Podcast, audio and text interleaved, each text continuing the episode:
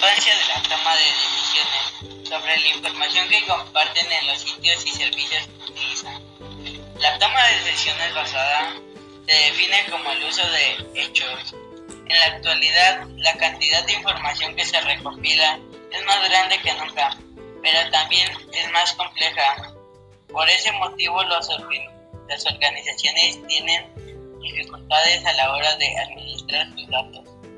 Los sistemas de información son de vital importancia en cualquier tipo de información, ya que nos proporcionan las herramientas necesarias para que un tomador de decisiones pueda realizar su trabajo óptimamente.